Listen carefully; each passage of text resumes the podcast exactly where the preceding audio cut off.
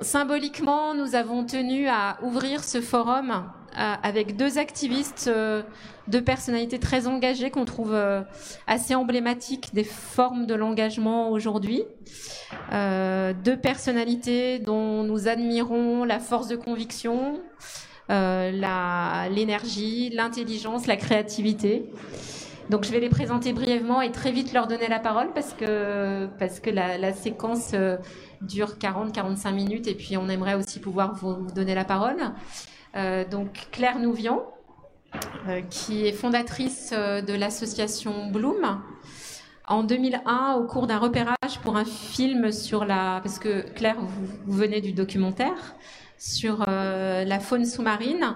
Claire Nouvian découvre à l'aquarium de Montreuil aux États-Unis des images d'une incroyable beauté et de ce choc esthétique et intellectuel. Euh, euh, elle passe rapidement à la révolte en découvrant que les abysses sont exploités industriellement depuis 30 ans dans un silence total. Ainsi, Claire Nouvian a fondé Bloom, association en 2004-2005. Euh, elle s'est donnée pour mission de partager ses découvertes avec le monde entier à travers le livre Abyss et l'exposition du même nom.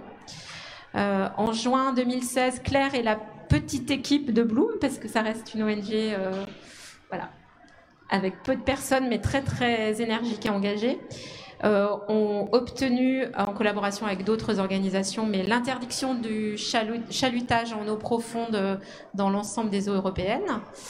en 2018, tout récemment, Claire Nouvian et l'association Bloom ont reçu le prix Goldman de l'environnement, qui, enfin, qui est le Nobel de l'écologie.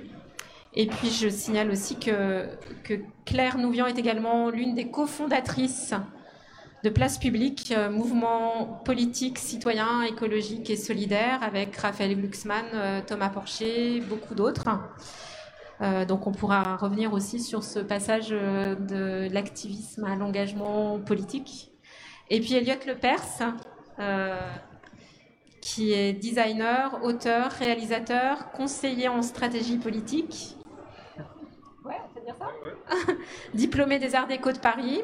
Euh, fin 2014, Elliot Lepers fonde Couple Camp, un laboratoire d'innovation politique par le design. Qui, il est aussi à l'origine euh, notamment de Amazon Killer, qui est une application formidable qui nous permet de, quand on, si jamais on est tenté d'acheter quelque chose sur Amazon, en fait, il y a un petit pop-up qui nous dit non, non, mais ça, vous pouvez le trouver euh, ailleurs, dans une librairie indépendante, par exemple. Euh, voilà. Et aussi de 90 jours, qui est une appli euh, pour smartphone qui guide au quotidien nos gestes euh, de citoyens éco-responsables. Voilà. Et en septembre 2017, Elliot Lepers a fondé l'ONG Le Mouvement, un mouvement citoyen de grande ampleur, puisque maintenant c'est une communauté qui est forte de 100 100 000 membres.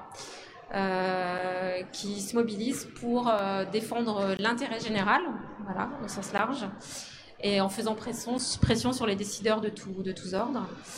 Euh, je vais commencer par une première question à tous les deux.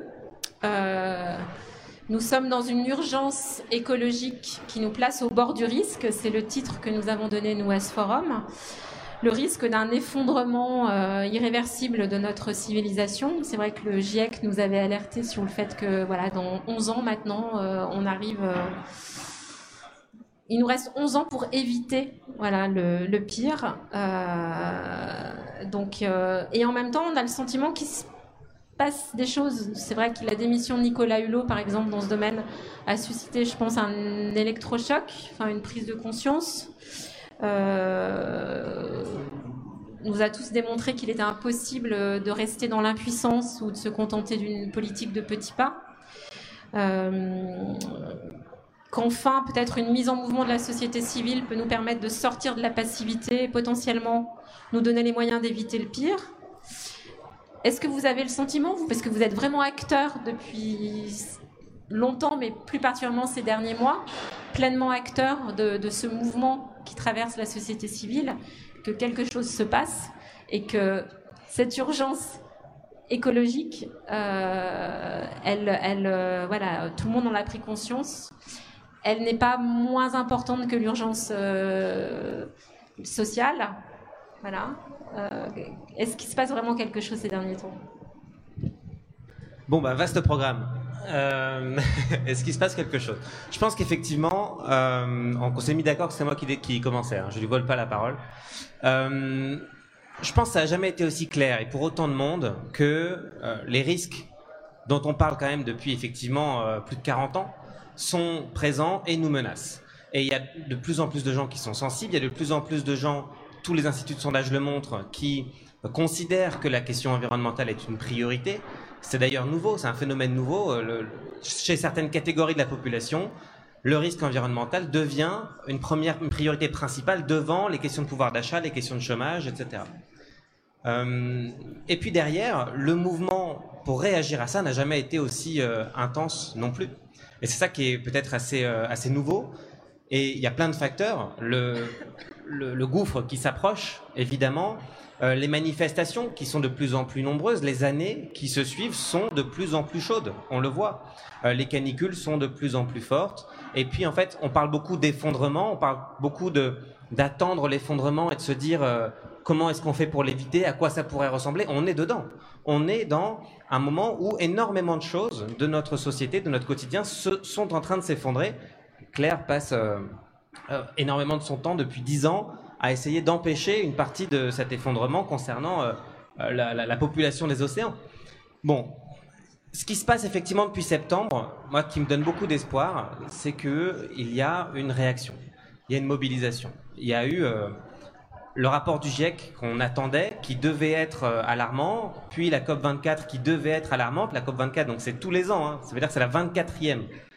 Elle devait faire le bilan de la COP 21, qui était censé être le moment où on avait effectivement réussi à passer le cap. Et le bilan, on l'attendait parce qu'on avait des éléments, allait être catastrophique. Il a été euh, catastrophique. Aucun pays de l'Union européenne n'a tenu ses engagements pris trois ans plus tôt. Pas un seul n'a rempli 100% de sa feuille de route pour réduire les émissions de gaz à effet de serre. Voilà mais il y a une histoire qui s'écrit. Elle est peut-être petite actuellement, mais il y a eu une réaction à la démission de Nicolas Hulot. Il y a eu trois fois de suite plus de 100 000 personnes partout en France qui se sont rassemblées. C'est du jamais vu.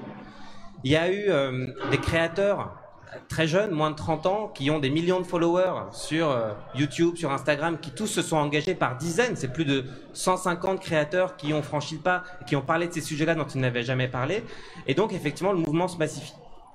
Ça, c'est un signe d'espoir ça va ensemble. Quoi. À la fois le, danger s'intensifie et en même temps, euh, de manière assez euh, évidente, la réaction devient de plus en plus massive. Bonsoir. Moi, ça marche pas. Bonsoir. Allez, ça marche ça. Bonsoir à toutes et à tous. merci d'être là. Je suis un peu malade, donc je vous préviens. En général, j'ai, je parle fort. Le micro compense, c'est bien j'ai la pêche et là j'ai vraiment pas la pêche. J'ai de la fièvre, je suis sortie de mon lit pour honorer cet engagement, mais j'aimerais bien y retourner juste après. Donc je vous préviens aussi que c'est pas le soir où je vais beaucoup papoter à la fin du truc. Hein. Euh, moi, ce que je pense, je suis d'accord avec tout ce que tu dis évidemment, puisque c'est la même communauté. Alors heureusement qu'on est d'accord, au moins entre nous. Au fond, je pense que hum, on est très mal élevé. On est très mal élevé. On n'a pas les bons modèles de réussite en tête. Euh, Badiou, le philosophe, va expliquer ça en disant que on est dans un moment où en effet le libéralisme économique, euh, l'ultralibéralisme a gagné et avec ça euh, un individualisme qui est corrélé à ce libéralisme. Et ce libéralisme ultra financiarisé, destructeur de la planète, destructeur des humains, il a gagné aussi on a, on, a, on a une histoire de fou quand même. On a une planète magnifique euh, qui était pleine de choses vivantes et on est en train de la rendre inhabitable. Il fallait quand même le faire. Mais on, on, réussit. Et donc je me dis en fait c'est fou parce qu'on est, on est face au plus grand défi de notre euh, existence, de, de l'existence de l'homme sur Terre. Mais notre cerveau n'est pas du tout adapté. Il n'est pas du tout adapté à tout comprendre d'un coup. Et en plus, ça, ça se télescope avec un moment où on n'a jamais été aussi drogué par des, écrans qui nous racontent ce qu'ils veulent. Donc on est face à un moment qui est complètement dingue. Je me dis, en fait, ce qu'il faudrait faire, c'est nous éduquer pour que notre modèle de réussite soit le bon, que notre modèle de réussite soit... Parce que vous savez, celui qui a écrit effondrement, Pablo Servigne. Ensuite, il nous a donné quand même la clé des champs. Il a écrit la suite. Ça s'appelle la coopération, enfin la, la, la, la loi de l'entraide, enfin la loi de la jungle, l'entraide, ou je sais pas quoi, l'autre loi de la jungle, l'entraide. Enfin, je pardon d'écorcher son titre, mais il nous a donné la clé. Ça s'appelle la coopération. Ça veut dire qu'on réévalue l'ensemble de nos valeurs, de nos actes, de nos priorités à l'aune de cet impératif catégorique.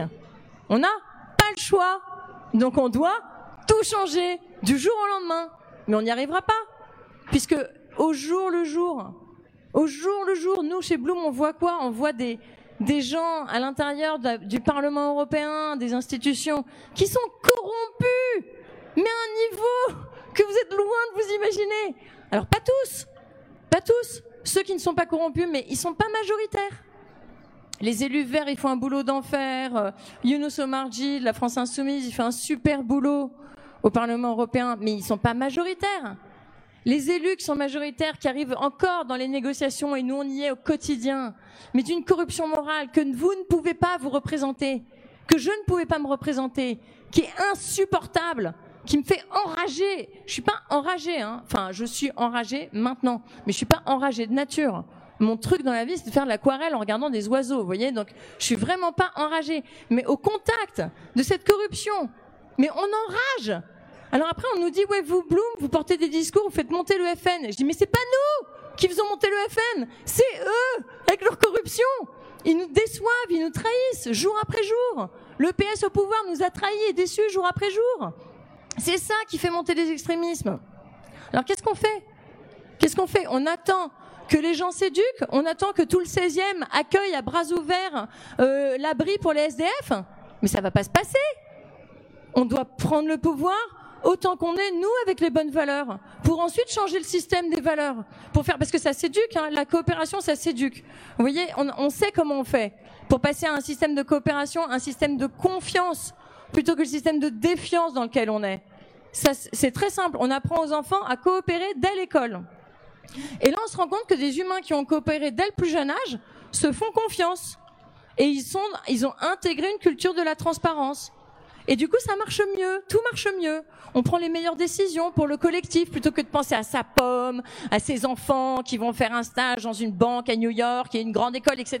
Il n'y a pas que ça dans la vie. Donc c'est changer notre modèle. Mais notre modèle, là, on a 11 ans, comme le répétait Elliot, 11 ans. Quand on voit pour tout changer, euh, c'est plutôt mal barré. Donc je pense qu'il va falloir que les gens, qui, cette communauté de valeurs là, faut simplement qu'on sorte tous nous de notre zone de confort. C'est déjà super que vous soyez là dans le froid. Maintenant, il faut que tout le monde devienne un activiste enragé, parce qu'on a 11 ans, nous, pour faire gagner nos valeurs, et pour ensuite remettre les choses d'aplomb, l'économie, le social. Le social et l'écologique ont partie liée. De toute façon, on peut plus, on peut plus enlever Là où il y a une injustice écologique, il y a une injustice sociale. Ceux qui vivent dans des passoires thermiques, c'est pas euh, les plus riches évidemment. Ceux qui vivent à côté d'un périph' ou pollué, c'est pas les plus riches, etc. Il y a toujours une corrélation entre l'injustice écologique et l'injustice sociale. Donc si on veut changer le monde, là tous, tous là, ce soir, on rentre chez soi et on se dit, je fais quoi de plus? C'est cool de venir m'informer, mais ça ne suffit pas. Il faut s'engager, il faut devenir maire de son village, il faut se lancer dans, il faut être député, il faut devenir ministre, il faut que tout le monde s'engage. Voilà. Bon, ben, je vais rentrer me coucher maintenant.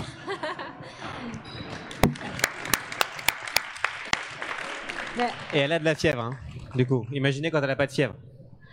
Alors s'engager, ça veut dire quoi concrètement Alors s'engager en politique, puisque vous dites euh, devenir maire, devenir député.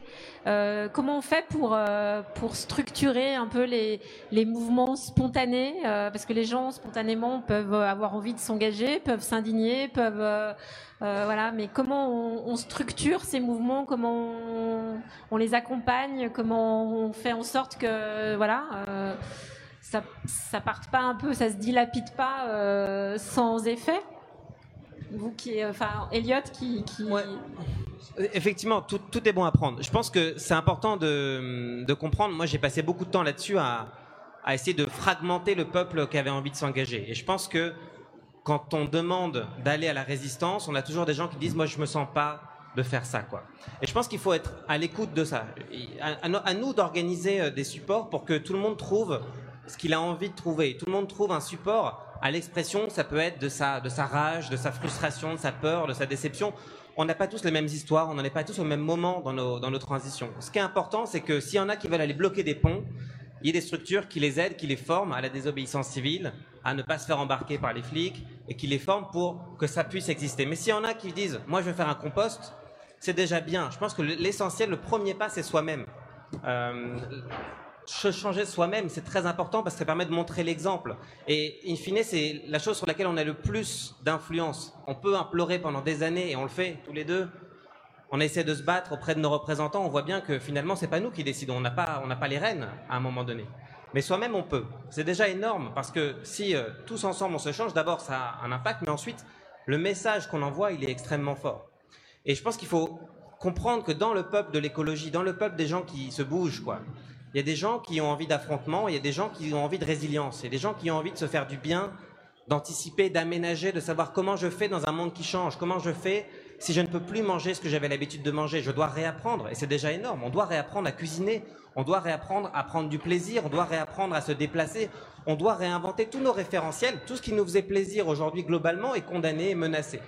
Est-ce qu'on déprime ou est-ce qu'on on réapprend euh, finalement ce que nos grands-parents faisaient très bien sans que ça les dérange. La viande, c'est très simple.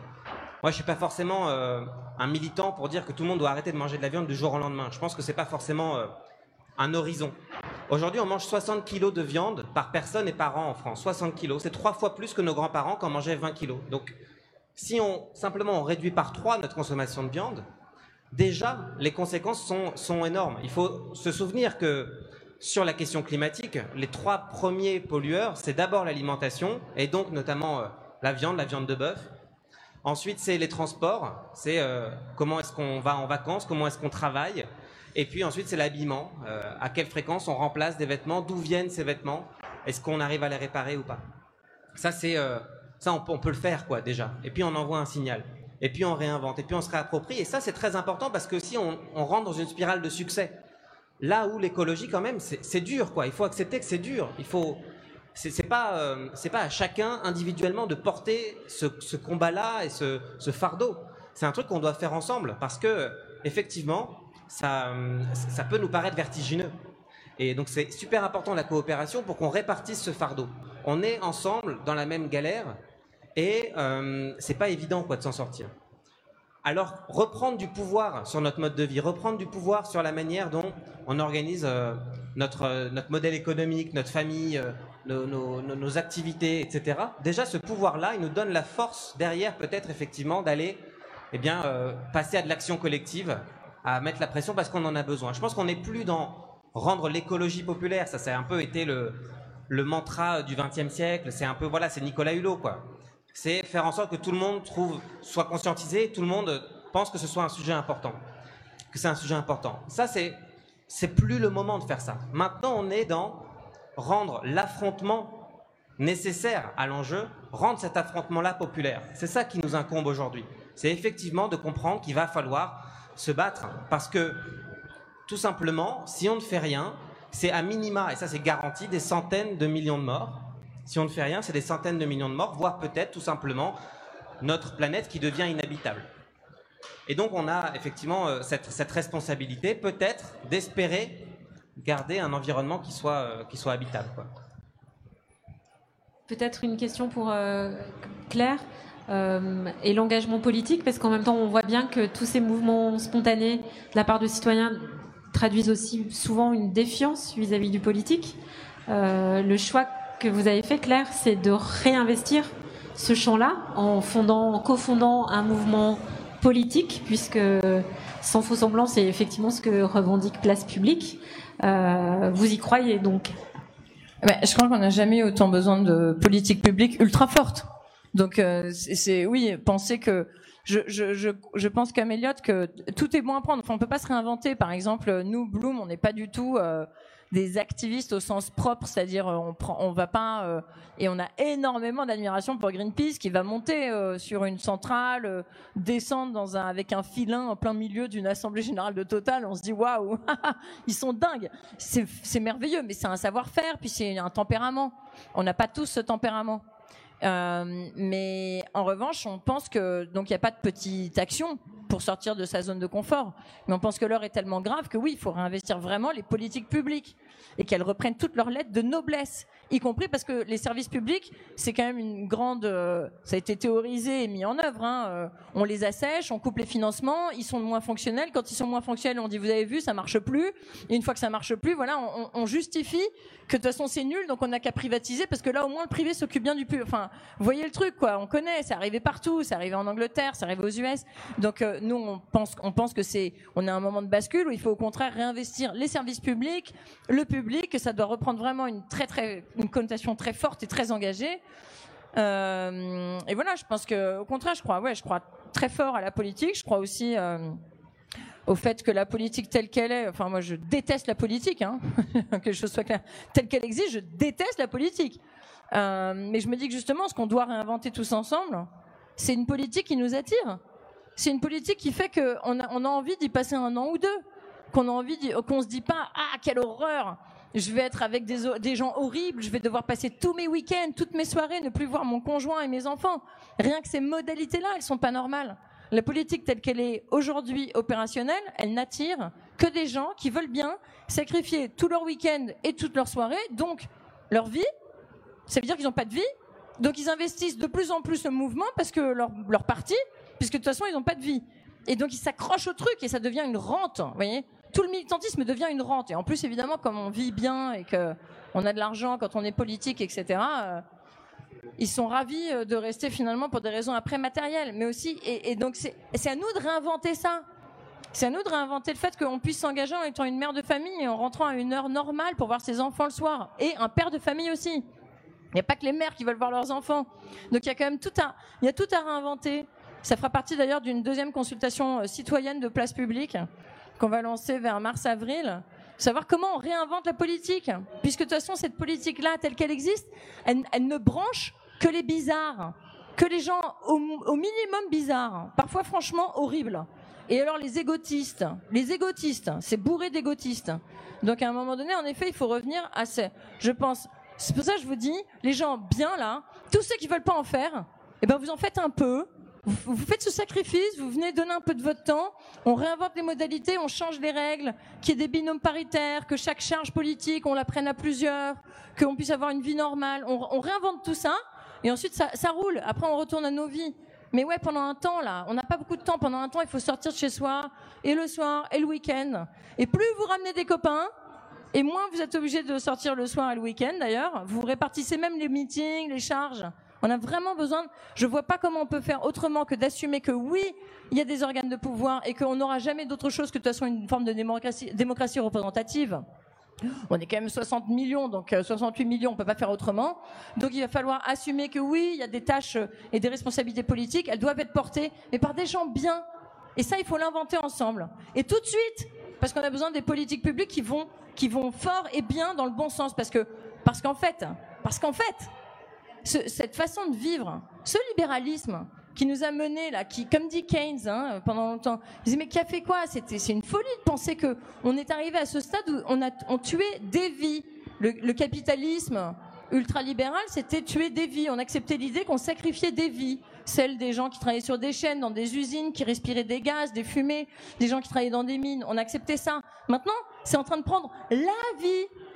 Donc, évidemment qu'il faut tout remettre à plat. Il faut tout revoir. Et cette, et cette vision qu'on a à construire. Parce que qu'est-ce qu'on a en face? On a des extrémistes, des nationalistes, qui vous disent, en effet, tous pourris, tous pourris. Et alors eux, ils ont un discours qui est vraiment cadré. Hein. Alors eux, ils arrivent à mettre leurs troupes. Hein. Tout le monde est en marche. Alors il y a, la, la Macronie qui est en marche sur des valeurs euh, de droite, euh, capitalistes classiques, destructrices de la planète et de l'homme, tout, tout dans l'opacité, euh, pas de problème, on fait pas la lutte à l'évasion fiscale, on sacrifie. Vous avez vu la, la consultation, le grand débat, c'est des questions fermées pour savoir, bon, les dépenses publiques, on les fait plutôt là ou là? Enfin, à un moment donné, il faut quand même pas délirer. Et donc ça, c'est cohérent. Les gens qui, qui croient à ça, c'est cohérent. Et puis ceux qui sont des extrémistes souverainistes, nationalistes, ils ont un discours cohérent. Et nous, au milieu, eh ben on n'arrive pas à trouver un discours qui soit cohérent.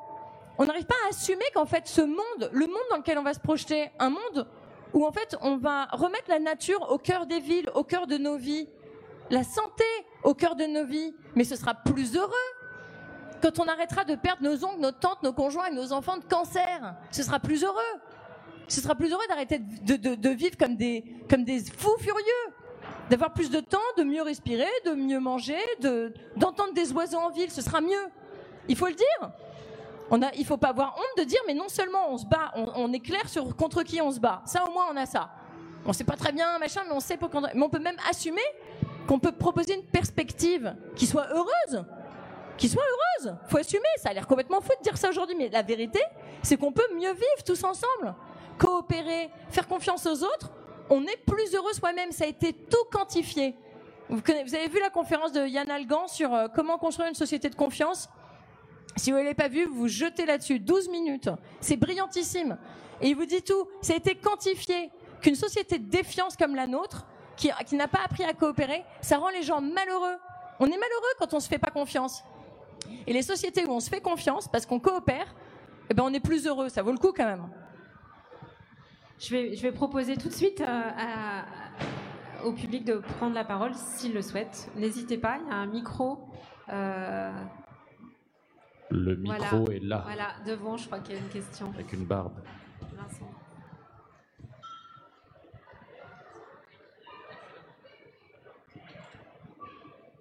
Euh, alors vous, est-ce que très concrètement, depuis que vous êtes lancé dans, dans cet engagement écologique, est-ce que vous êtes plus heureuse?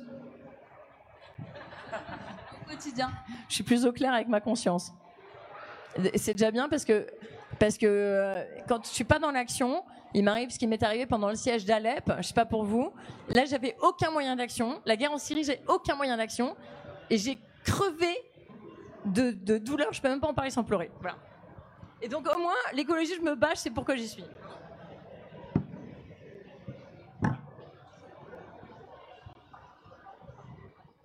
Parce que moi, j'essaye un peu aussi de mettre ma, vie au service de l'écologie au quotidien. Et je trouve que ça complique beaucoup. Ça met beaucoup de complexité dans la tête, de dilemmes, de questions pour chaque euh, geste qu'on fait, pour chaque acte qu'on pose. Et je trouve ça un engagement euh, moins de la joie que un peu de se faire violence pour le moment. Mais... La transition, elle va être dure. La transition, elle est dure.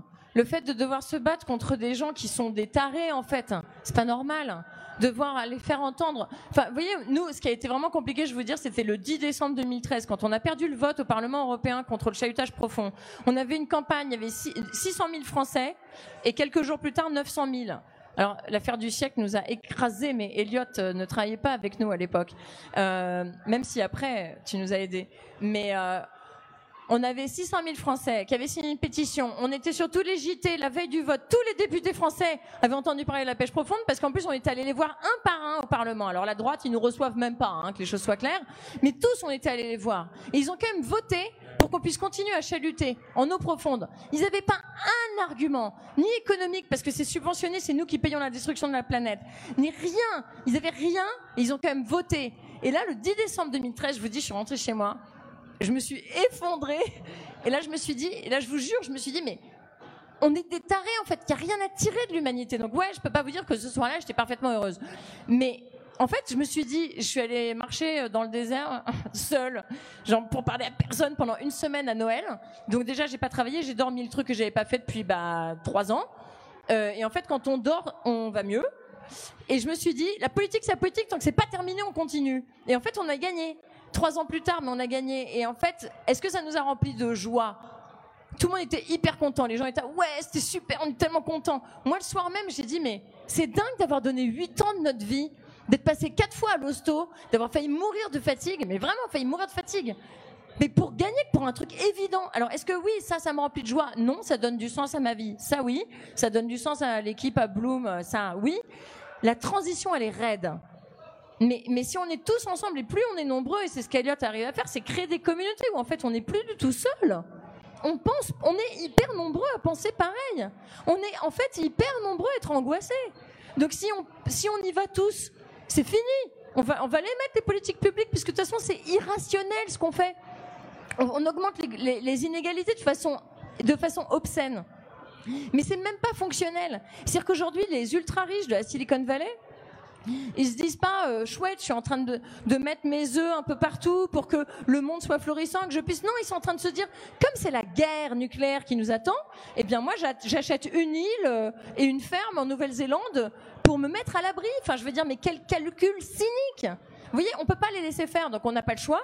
Et une fois qu'on aura gagné, alors là, on pourrait être joyeux. On pourra repasser nos week-ends à écouter des oiseaux qui seront revenus dans les campagnes parce qu'on aura arrêté de leur balancer du, glyphosate et des nicotinoïdes toutes les 10 secondes. Enfin, tout ce qu'on fait, regardez, nos paysans sont en train de mourir d'endettement. Ils vivent un sur trois qui vit avec 350 euros par mois. Les paysans français. Mais vous vous rendez compte de la brutalité du système? Alors ça profite à quelques-uns, on les connaît. Mais ça, ça peut plus fonctionner. On est arrivé en bout de course en bout de course. Donc on est obligé de tout changer. On prend ce que j'ai dit avant-hier, hein, on avait fait un rassemblement place publique.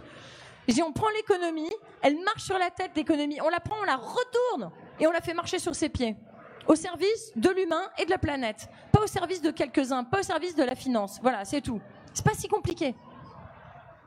Je voulais juste redonner peut-être la parole à, à Elliot Lepers parce que sur cette question de c'est compliqué, c'est compliqué l'écologie, cette période de transition, etc. Je pense que justement Elliot, tu vous, vous, travaillez effectivement à amplifier et puis aussi à proposer des solutions, voilà, dont on peut se saisir. Euh, moi, c'est aussi que la société qu'on nous impose aujourd'hui, elle rend malheureux des milliards de personnes qui n'ont même pas le choix qui aujourd'hui sont dans la merde. Le, milliard de personnes qui ne peut pas manger à sa faim tous les jours parce qu'on nous impose cette société. Donc là, c'est pas la question de savoir est-ce que ma vie peut être moins bien? La question, c'est est-ce que ma vie peut être décente? Et cette question-là, elle se pose en France aussi. Elle se pose aux 10% de gens qui vivent sous le seuil de pauvreté. Tout simplement parce qu'effectivement, on est dans un modèle où on extrait la valeur des gens qui n'ont rien pour en donner toujours plus à ceux qui ont tout. Les études d'Oxfam qui sortent année après année et qui montrent que les, richesses sont concentrées dans un nombre inférieur à 30 personnes, la moitié des richesses, dans un nombre de personnes qu'on peut mettre ici, et ce nombre de gens qui diminue d'année en année parce que tout simplement on, extrait ce qui, ce qui fait la, la richesse de notre, de notre planète, c'est-à-dire ses ressources. On a la capacité de vivre chacun, de se nourrir au quotidien et on n'y est pas. Donc pour moi, la question se pose même pas de savoir est-ce que c'est difficile? Bien sûr qu'on passe par des questionnements parce qu'on réinterroge, mais ces questionnements, c'est magnifique. Ces questionnements, c'est le sens. Effectivement, moi, je me pose des questions tous les jours de savoir, de, réinventer qu'est-ce que ça veut dire. Là, je dois aller à Berlin la semaine prochaine pour le boulot avec, euh, avec Tancred. On s'est dit comment on fait? On va à Berlin. On va regarder les billets, 8h30 le train. Ça coûte trois fois plus cher le train. C'est 8h30. Bon, Tancred était extrêmement partant. on a eu le débat et puis on s'est dit oui mais on doit le faire en fait. Est-ce que, est que tout simplement, si on a le choix, est-ce qu'on peut faire autrement? Bon bah on va prendre 8h30, on va traverser l'Europe dans un train. Est-ce que ça va nous rendre heureux? Ça va être merveilleux. On va avoir 8h30, on va voir le, paysage défiler. Moi ça me remplit de joie. Bon bah voilà, on a décidé d'assumer le surcoût. Mais et derrière de se poser la question de savoir est-ce que tout simplement est-ce qu'on a la capacité de prendre cet avion là et cet avion-là, il nous anesthésie. Tout ce qui aujourd'hui effectivement nous fait plaisir, ça nous anesthésie. Et ça va être extrêmement douloureux de sortir de là, mais en même temps derrière, derrière il y a quelque chose de plus fort. Derrière il y a l'enjeu de notre siècle de savoir qu'on a réussi à préserver notre espèce. Quoi. On est quand même la seule espèce qui est assez conne pour menacer sa propre survie. Ça n'arrive nulle part ailleurs. Le bonheur qu'on nous propose, c'est ça, c'est d'avoir réussi à œuvrer à ça, d'avoir réussi à se dire, il y a un miracle, un miracle qui est unique parmi des millions d'autres planètes. Il y a la vie qui est là. Et nous, ce qu'on s'évertue à faire, ce qu'on s'acharne à faire depuis quelques décennies, depuis moins de 100 ans, c'est d'annihiler ça. Donc effectivement, il y a des questions, mais ces questions-là, elles, sont tellement merveilleuses, elles nous dépassent tellement. Euh, juste. Je voulais juste rajouter un truc, ça me fait penser, parce que j'avais un collègue anglais Martin Clark, génial, euh, qui travaillait avant dans la, protection des droits de l'homme et euh, on dit des droits humains et euh, qui est venu travailler dans l'écologie après. il m'a dit, moi j'étais venu parce que les droits de l'homme c'est trop dur et je suis venu dans l'écologie et en fait c'est encore plus dur. Et je lui ai dit, mais ouais, tu sais pourquoi? Parce qu'en fait, au moins les droits de l'homme, il y a des oreilles qui se tendent, alors que l'écologie, pour l'instant, les portes sont fermées. Mais à plusieurs, à tous, on va les ouvrir. Ma question, C'était surtout sur euh, l'urgence et l'importance. Donc, euh, vous nous proposez euh, les changements du système économique qui est extrêmement important, qui est important et qui est comme à la racine des problèmes. Mais puis, sur la question de l'urgence et les émissions de dioxyde de carbone et de méthane, par exemple, qu'est-ce qu'on peut faire ponctuellement pour faire aboutir tous les mouvements citoyens et politiques bon, dans les enjeux euh, écologiques, on fait un peu comme euh, l'analogie avec euh, les CFC, les trous de, la couche d'ozone, et comment l'interdiction industrielle a effectivement aidé finalement à résoudre un peu là le problème. Donc, dans le cadre de l'urgence, comment peut-on faire aboutir tous les mouvements citoyens, on, peut, faire les contre-lobbying pour arrêter les émissions. Qu'est-ce qu'on peut dire dans le cadre du, de l'activisme?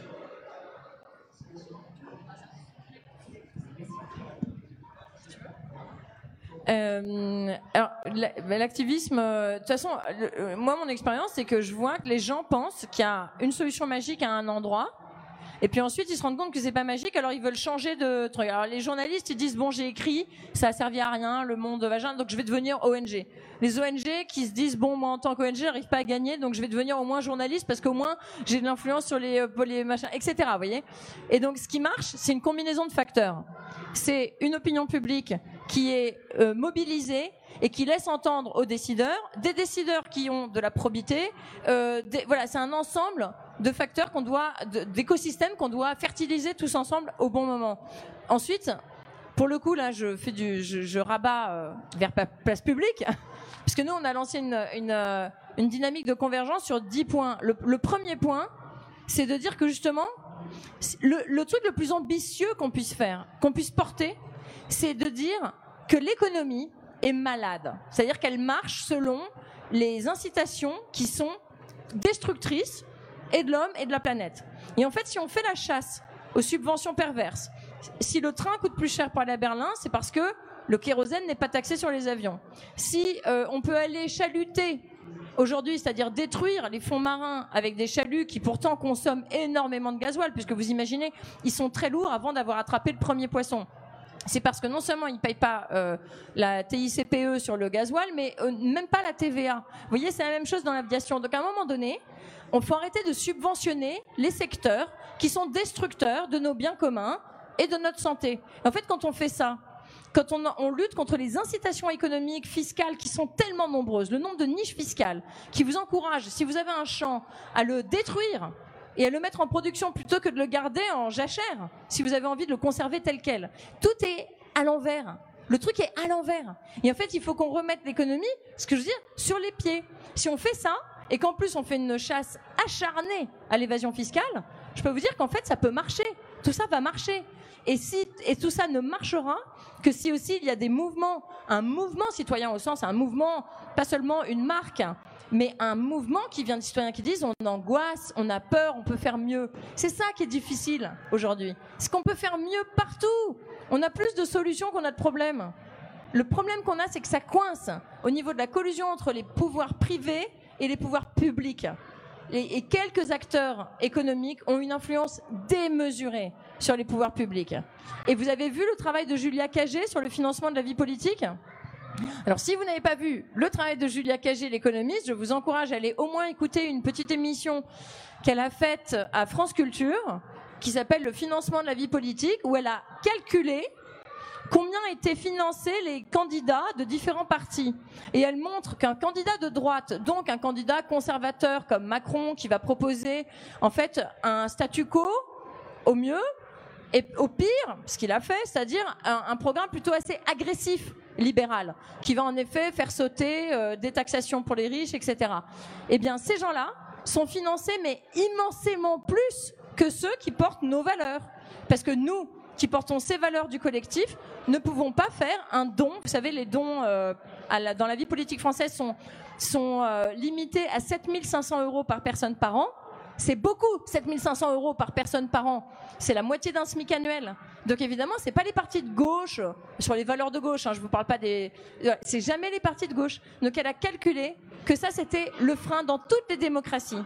Aux États-Unis, etc., dans toutes les démocraties, le financement de la vie politique, de fait encourage les partis qui sont en fait financés par les acteurs euh, industriels et économiques et de la finance, comme Macron. Et donc, elle propose de changer radicalement le système pour que pour les mêmes montants qui sont alloués aux partis, ce soit financé par nous sur notre feuille d'impôt par le biais d'un don de 7 euros, 7 euros par personne par an, qui permettrait de rééquilibrer les comptes. Il faut lire, c'est incroyable ce qu'elle a fait. Ça règle ce problème de l'avantage la, avec lequel ils partent et ils gagnent. Aujourd'hui, ceux qui gagnent, c'est ceux qui ont une, campagne bien payée. Sauf Benoît Hamon. Euh, je pense, pour, rebondir très, très rapidement sur l'urgence, pour l'instant, on ne fait pas peur. Jusqu'à très récemment, on ne faisait pas peur. Et donc, tant qu'on ne fait pas peur, eh bien, il y en a qui sont suffisamment malins pour se dire il y a un chemin où je gagne plein d'argent, personne ne me fait chier, j'y vais. C'est aussi simple que ça. Ce qu'il faut qu'on réussisse à changer, et la question de l'urgence, c'est qu'il faut qu'on fasse peur. Soit parce qu'on achète autrement, soit parce qu'on bloque des pipelines, soit parce qu'on refuse d'aller travailler dans les entreprises qui nous empêchent de construire la suite. On a tous une manière de faire peur. Donc je vous invite à trouver là où vous pouvez être le grain de sable qui bloquent le système. Et comme ça, on va les faire trembler. On est beaucoup plus nombreux. Ils ont l'argent, on a les gens.